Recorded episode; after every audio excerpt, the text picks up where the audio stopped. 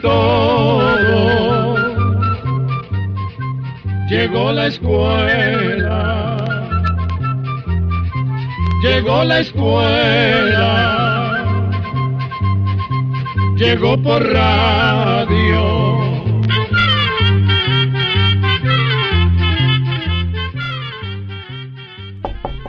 Con permiso. Adelante. Hola amigos, ¿cómo están? Ahí en el país que estén. Un abrazo, bienvenidos a este espacio de...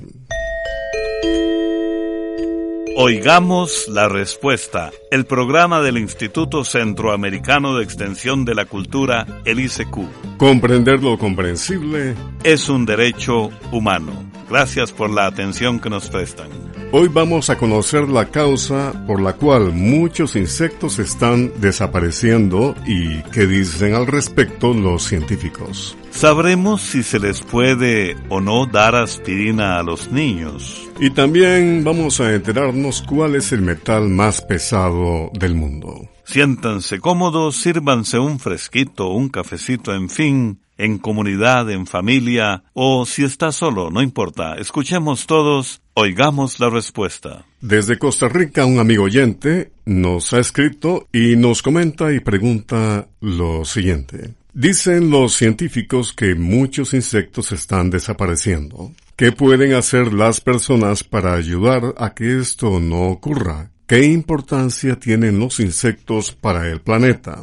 Escuchemos la respuesta. En el mundo se han clasificado alrededor de un millón de especies de insectos. Esto representa aproximadamente dos tercios de todas las especies de animales que hay en tierra firme. Además, los científicos calculan que todavía hay entre 6 y 10 millones de insectos por descubrir. Los insectos son animalitos que se adaptan muy bien a diferentes climas y lugares. Por eso han logrado sobrevivir en muchos ambientes distintos a través de miles de años. Como todos los seres en la naturaleza, los insectos son necesarios para el equilibrio del medio ambiente.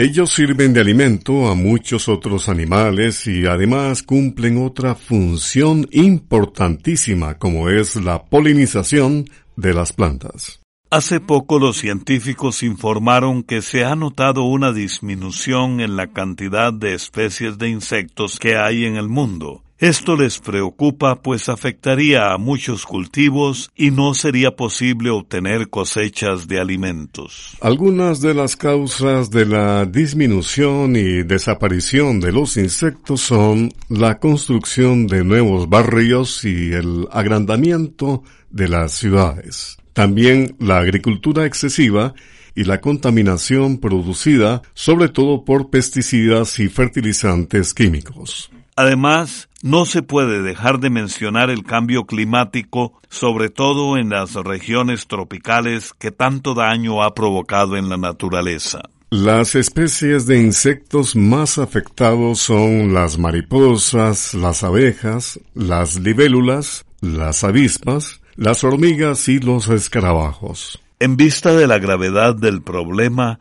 Varios organismos mundiales han dicho que hay que cambiar las maneras de cultivar, sustituyendo los fertilizantes y los pesticidas químicos por productos más naturales.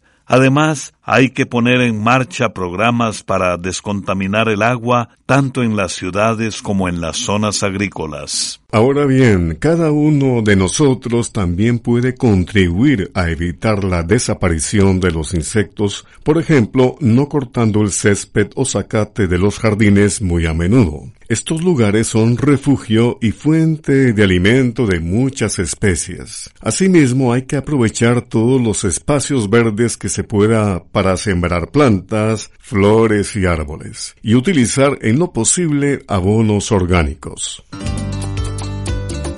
Al amor se le puede cantar de muchas maneras, con un bolero, con una muy buena pieza de salsa, con una cumbia o con un merengue, como el que interpretan los hermanos Arriola de Honduras, Un sueño. En mis brazos estabas tú,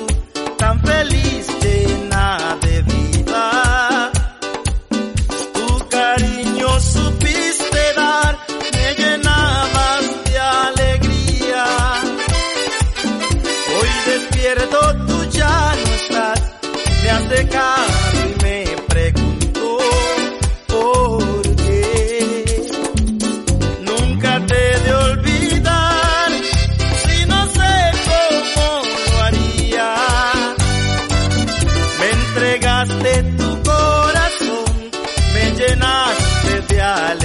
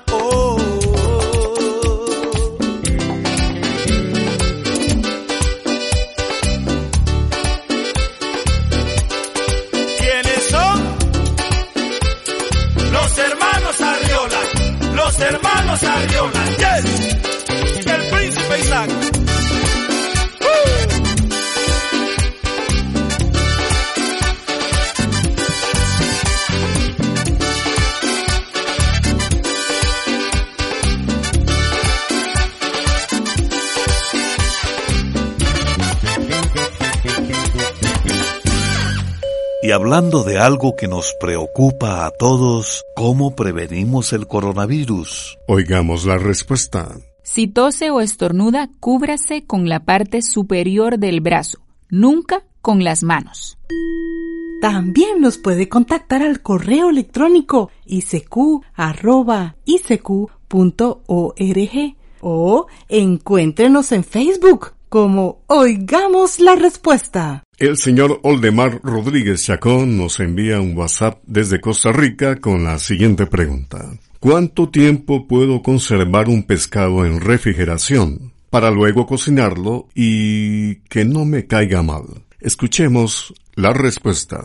El pescado es una carne muy delicada en cuanto a conservación, pues se descompone con mucha facilidad y si está congelado puede durar entre tres y seis meses.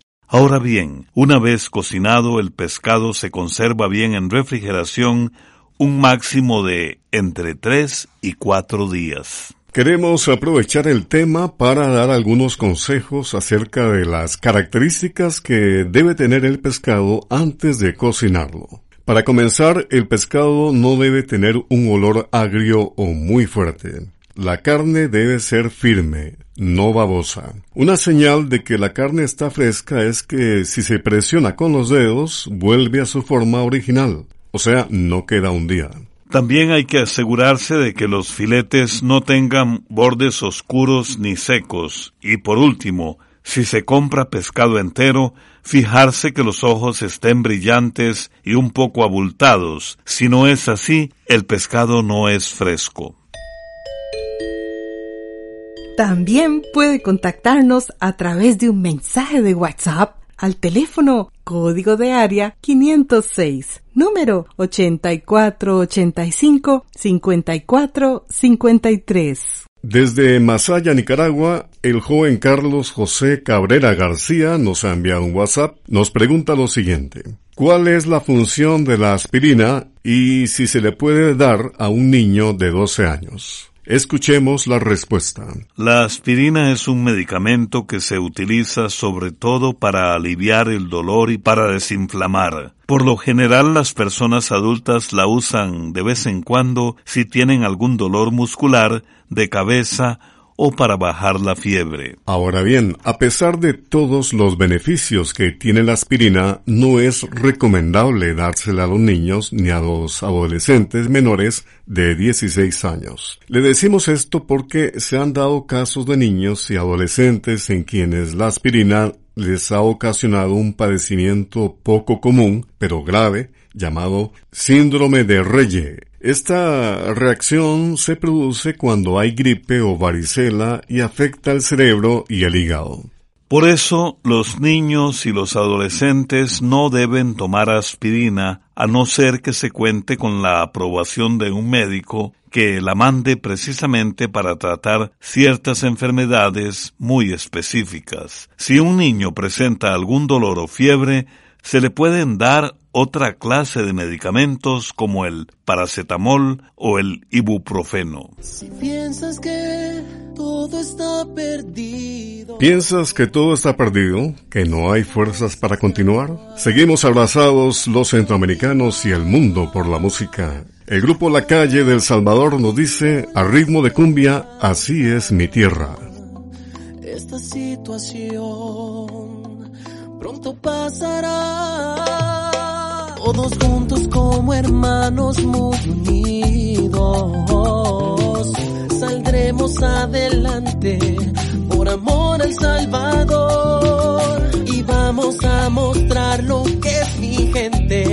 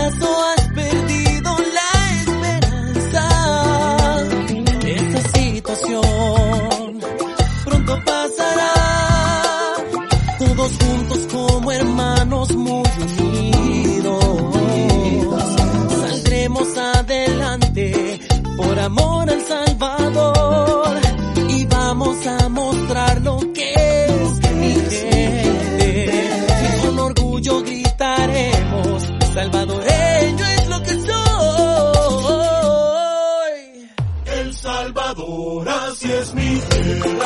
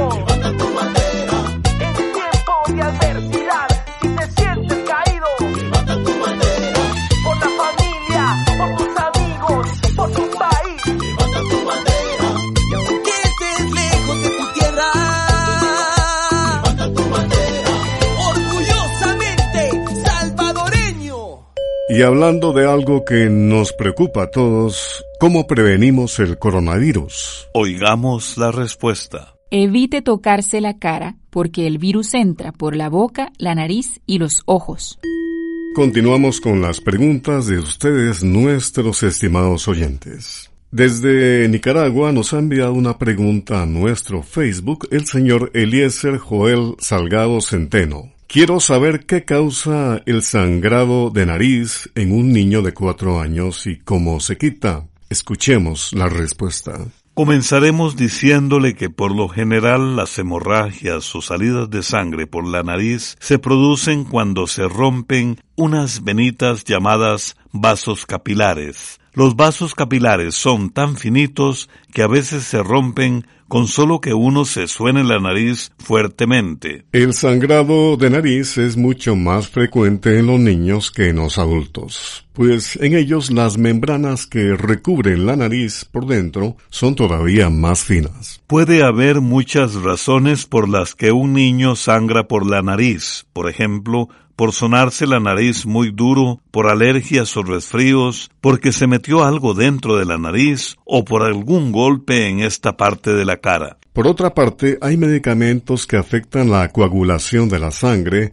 así como también enfermedades que provocan estos problemas. Cuando a un niño se le viene la sangre por la nariz, se asusta mucho. Por eso, lo primero que hay que hacer es tratar de tranquilizarlo. Luego, Siéntelo e inclínelo un poco hacia adelante y apriete con los dedos la parte suave de la nariz durante unos cinco minutos. Mientras tanto, el niño estará respirando por la boca. Luego revise si el sangrado se ha detenido. Si no, vuelva a colocar los dedos en la nariz y apriete con cuidado por otros cinco o diez minutos. Puede poner un poco de hielo envuelto en un paño o tela sobre el huesito de la nariz o un poco más arriba sobre las cejas. Pero no meta nada dentro de la nariz para parar el sangrado. Si después de 20 minutos no se ha detenido el sangrado, es mejor que lleve al niño al hospital o unidad sanitaria más cercana. Por último, le diremos que si un niño tiene esta clase de sangrados con frecuencia, es mejor consultar con un médico, pues aunque generalmente no son peligrosos, en muy pocos casos pueden ser síntoma o señal de alguna enfermedad.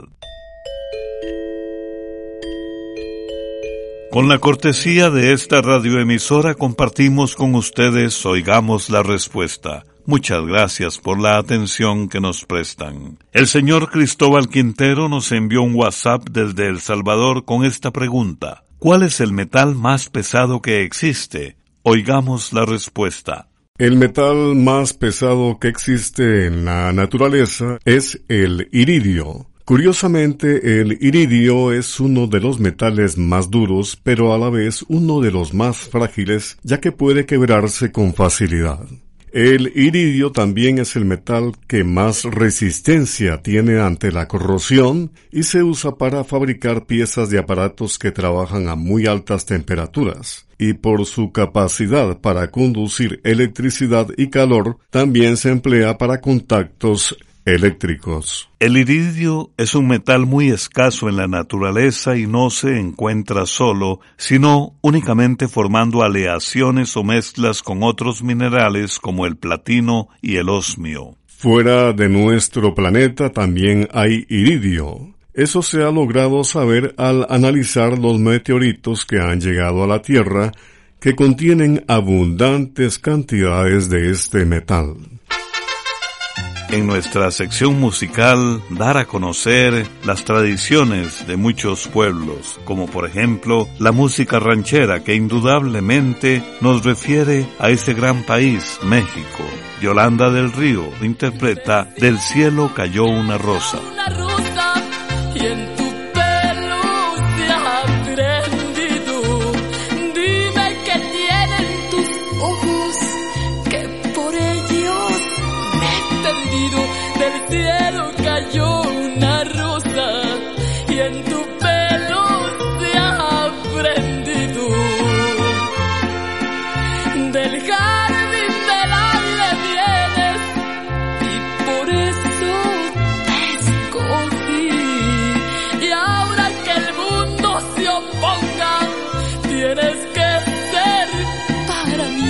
Del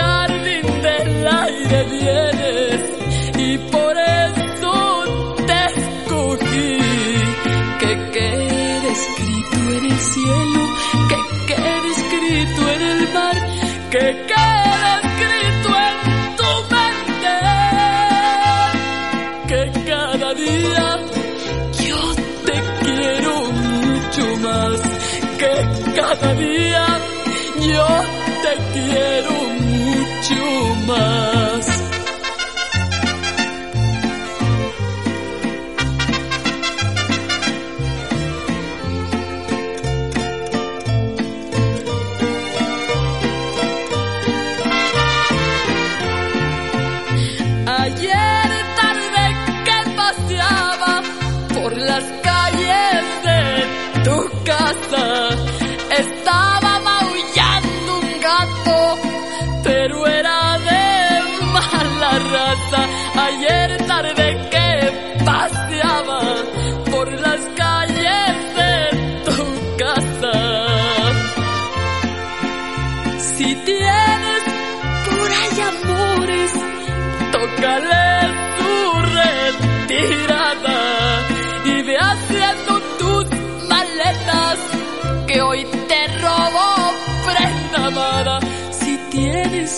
Por ahí amores, tócale su retirada.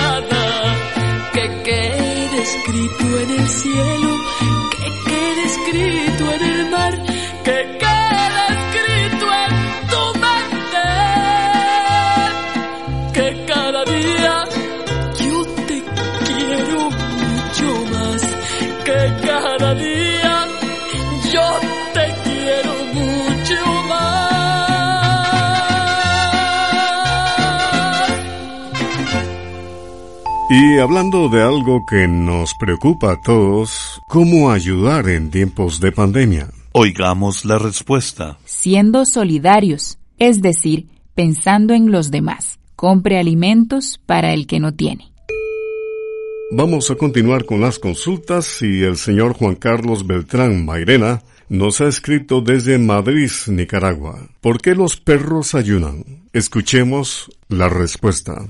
Según lo que investigamos sobre el tema, un perro sano y normal raramente ayuna por sí mismo. Si lo hace es por cosas como exceso de calor, porque tiene alguna enfermedad o alguna lesión en la boca o en los dientes. El perro también puede dejar de comer porque el alimento está descompuesto o bien como efecto de algún medicamento. Además, dicen los veterinarios que un perro puede dejar de comer por algún problema emocional. Por ejemplo, ansiedad porque se separa de su dueño. También hay perros que no comen para manipular y obligar al dueño a que les dé de lo que les gusta y que les cambie el alimento. Últimamente parece que se ha puesto de moda poner a ayunar a los perros. Dicen los que creen en esta práctica que esto les limpia el organismo, combate infecciones e inflamaciones y les permite vivir más tiempo. Si se va a poner a ayunar al perro, debe hacerse tan solo por un día a la semana y que siempre tengan a su disposición mucha agua fresca. Por otra parte, no deben ayunar los cachorros ni los perros diabéticos o con algún otro padecimiento. Antes de hacerlo es mejor consultar con el veterinario. Terminamos compartiendo con ustedes una reflexión. Esta proviene de la tradición oral y dice, Como te amas a ti mismo, es como enseñas a otros a amarte. Programa B Control 20. Y así llegamos al final del programa del día de hoy. Los esperamos mañana en este su programa Oigamos la Respuesta. Mándenos sus preguntas al apartado 2948-1000 San José, Costa Rica. También puede enviarnos sus preguntas al correo electrónico isq.org o encuéntrenos en Facebook como Oigamos la Respuesta. Recuerde que comprender lo comprensible es un derecho humano.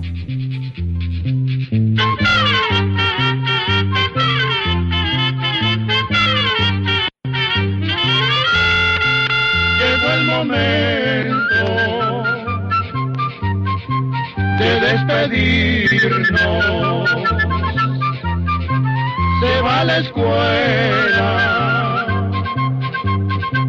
se va cantando.